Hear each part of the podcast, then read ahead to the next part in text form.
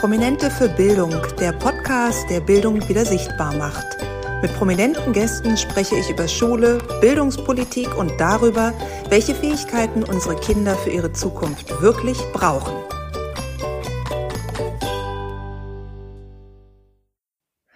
Herzlich willkommen bei einer neuen Folge Behind the Scenes von Prominente für Bildung. Heute habe ich euch eine ganz besondere Frau mitgebracht. Und zwar rede ich heute über meine Aufnahme mit Verena Pauster. Und Verena Pauster ist mir selber schon seit Jahren geläufig, auch wenn ich meinen Fokus auf Schule ja erst so seit einem guten Jahr wiedergefunden habe, weil ich vorher wirklich zu vergrault war von meinen ganzen schulischen Erfahrungen und ein bisschen Abstand zu dem Thema brauchte.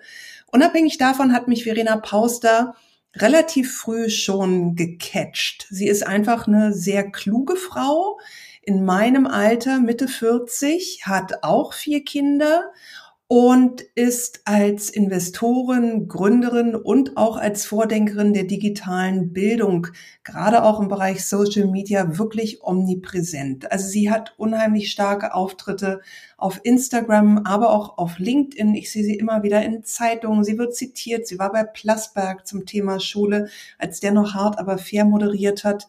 Und das sind alles so ähm, Berührungspunkte, die ich mit ihr hatte, wo ich dachte, wow, sie wäre natürlich eine super Gesprächspartnerin, auch für den Podcast Prominente für Bildung. Sie ist ja selber Podcast-Expertin und gerade mit ihrem Podcast Fast and Curious, den sie zusammen mit der Lea Sophie Kramer macht, für den Deutschen Podcastpreis vorgeschlagen. Also da hängt die Latte schon richtig hoch bei ihr. Und als ich im Dezember 2022 beim Tag der Bildung in Berlin war, habe ich da den Gerd Mengel getroffen. Das ist vielleicht auch ein Begriff für einige von euch. Der ist der Schulleiter der Don Bosco Schule in Rostock. Der war gerade in der Corona-Zeit sehr viel in den Medien, weil er sich relativ bockig den ganzen äh, Auflagen gegenüber verhalten hat. Also er hat natürlich konsequent getestet und zwar so konsequent, dass er sogar die Schule hätte offen halten können, wenn die ihm nicht da einen Keil zwischen die Beine getrieben hätten. Aber das ist ein anderes Thema. Und Gerd Mengel ist auch unglaublich gut vernetzt im gesamten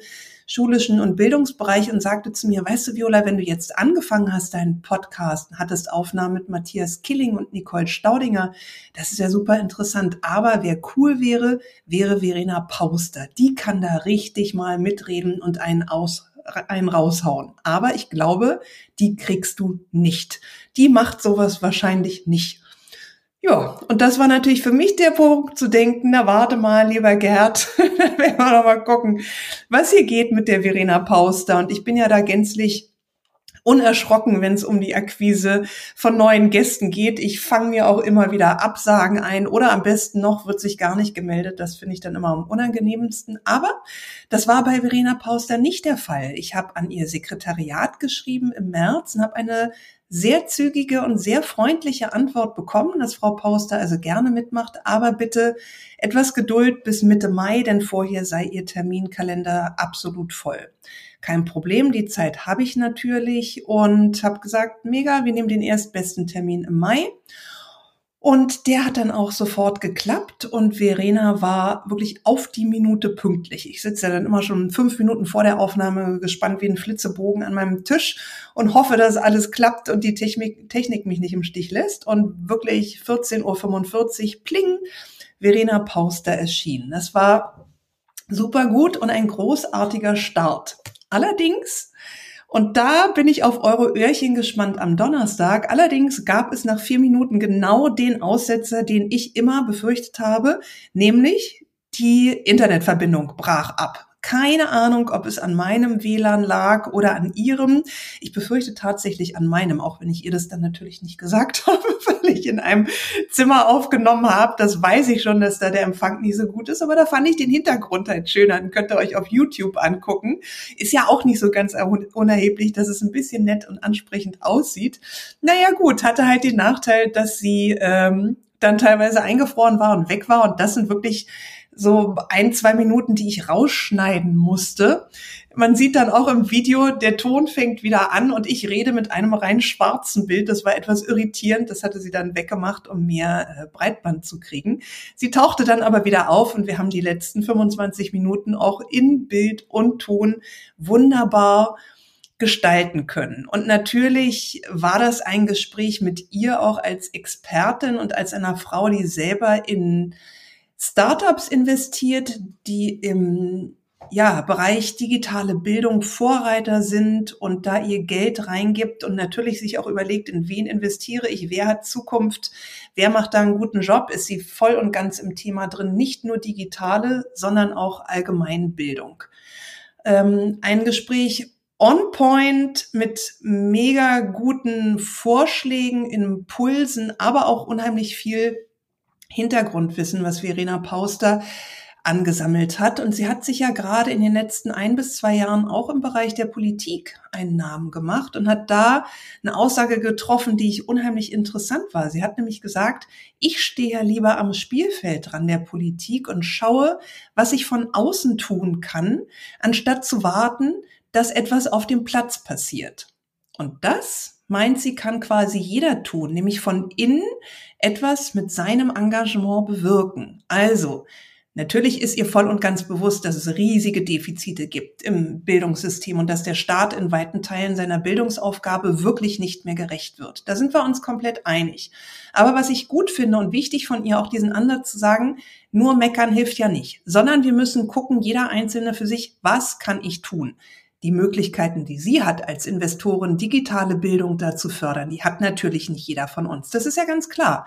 Aber trotzdem gibt es doch kleine Stellschrauben, an denen jeder was verändern kann und insgesamt einen positiven Spirit in die Schule und eine Dynamik reinzubringen, dass sich auch von innen heraus etwas an diesem System verändert und das also wie eine Art positiver Druck aufgebaut wird, der dann auch auf die weiteren höheren Ebenen schwappt und dort die Veränderungen, die wir uns alle wünschen, verursacht. Die zweite Sache, die ich euch heute schon mal verraten will, die ich unheimlich interessant fand von ihren Aussagen, ist folgende. Sie sagt, an der schlechten digitalen Ausstattung der Schulen sind auch wir Bildungsbürgereltern schuld. Hm, da habe ich natürlich erstmal gestutzt, weil ich so dachte, naja, aber warum? Wir wollen ja nur das Beste und natürlich müssen die Kinder digital gefördert werden und die Ausstattung muss stimmen und die Software muss vorhanden sein etc. pp. Warum sagt sie, wo sie sich selber natürlich zu den Bildungsbürgereltern zählt, warum sagt sie, wir sind ein Stück weit selber schuld daran, dass es so, so langsam vorwärts gegangen ist und weiter noch geht? Und ihre Erklärung ist folgende. Wir wollten viel zu lange, dass unsere Kinder im Wald spielen wir wollten sie fernhalten von den digitalen Medien, weil wir gesagt haben, ach je, die daddeln ja schon viel zu lange auf der Playstation oder Nintendo Switch, wie auch immer.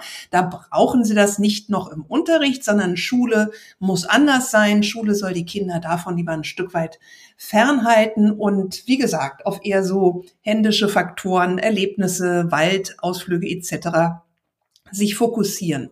Aber was sie natürlich auch ganz klar sagt, was wir in vielen Jahren zu Hause erlebt haben mit dem Gespiele unserer Kinder, hat ja nichts mit der digitalen Bildung von heute zu tun, die Kinder lernen können und die Kindern ermöglicht werden muss in der Schule. Also von daher aber auch zu mal dieser Gedanke um die Ecke zu sagen, na ja, woher kommt es denn eigentlich auch? Gibt es vielleicht auch Teile, wo man sich selber an die eigene Nase fassen könnte und nicht nur mit dem Finger auf die Politik zeigt. Also ich muss euch wirklich sagen, die Folge ist ein Knaller, eben weil sie so viele Jahre in dem Thema schon ist und smart ist und ihre Sachen auch super gut formulieren kann und auf den Punkt bringt. Was ist denn jetzt eigentlich ihre Hauptforderung?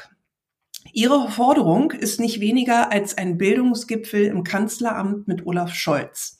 Das ist das, was sie erreichen möchte. Und ich habe sie dann einfach mal so ein bisschen frech gefragt, Verena, ich finde, das klingt super und ich wäre auch sofort dabei, aber glaubst du, dass sich unser Bundeskanzler dafür Zeit nimmt? Glaubst du wirklich, dass es realistisch ist, dass dieser Bildungsgipfel in absehbarer Zukunft stattfindet? Und sie hat gesagt, ja, glaube ich, Viola. Ich sag dir nur eins, er hat noch ein bisschen Schonfrist jetzt mit dem Flüchtlingsgipfel. Der steht erstmal an und natürlich muss dieses Thema auch aufgegriffen werden und angegangen werden. Das ist auch unendlich wichtig. Aber wenn es da gewisse Klärungen gibt, dann werde ich ihm auf die Füße treten um, dass der Bildungsgipfel ins Kanzleramt kommt und nicht mehr sich im Klein-Klein der Bundesländer verliert. Denn wenn er da oben aufgehangen ist, auf höchster politischer Ebene, dann ist hoffentlich auch der Druck da, den wir brauchen, und das Bewusstsein der Mitarbeiter und Mitarbeitenden in den Ämtern, die dann wirklich Entscheidungen treffen, dass sich etwas verändert. Denn wir müssen zusammenarbeiten. Wir können im Kleinen jeder für sich etwas bewirken, aber natürlich brauchen wir auch einen großen Wurf der Politik und die darf sich nicht mehr länger aus der Verantwortung ziehen, so wie sie es bisher gemacht hat. Das hat jetzt nicht Verena Pauster gesagt, das sag ich einfach mal in Ergänzung. Aber ich denke, da sind wir uns auch alle einig. Und auch Verena Pauster hat mir dann nochmal gesagt, Viola, komm doch am 17. Juni zum PXP-Festival. Da wollen wir Bildung mal ganz anders zeigen in Berlin, nämlich als großes Festival. Das ist ein Wochenende, 17., 18. Juni, meine ich. Und ich habe ihr direkt gesagt, Verena, ich bin seit zwei Monaten angemeldet. Natürlich gehe ich dahin. Und vielleicht habt ihr Lust, da auch hinzugehen. Es soll jetzt kein, kein Werbeaufruf werden, aber das Ticket kostet 30 Euro. Und jeder, der sich für Bildung interessiert, trifft da auf Gleichgesinnte in einer ganz fröhlichen Stimmung. Das wird in einer Parkbühne Wohlheide stattfinden, soweit ich weiß, da beim FEZ. Und es ist ein Happening. Also Bildung, fröhlich, dynamisch, jung. Und ich freue mich schon super doll darauf. Verena Pauster wird auch da sein. Es gibt auch große Bühnen, wo es rund um Bildung geht. Aber wie gesagt, unverkrampft und ähm, ohne festgezurrte Anzüge und ohne Dienstvorschriften etc., sondern einfach frisch frei von der Leber weg, so dass wir da auch einen positiven Schwung und eine richtig gute Bugwelle nochmal mit aufbauen können und Bildung wieder mehr in die Sichtbarkeit rückt. Ich danke euch ganz herzlich für eure Aufmerksamkeit heute bei Behind the Scenes von Prominente für Bildung und ich sag's euch, hört rein am Donnerstag. Die Folge mit Verena Pauster ist absolut hörenswert. Bis dann. Das war Prominente für Bildung, der Podcast, der Bildung wieder sichtbar macht. Für mehr Informationen besuche meine Homepage Viola Patricia Hermann oder folge dem Podcast auf Instagram at Prominente für Bildung.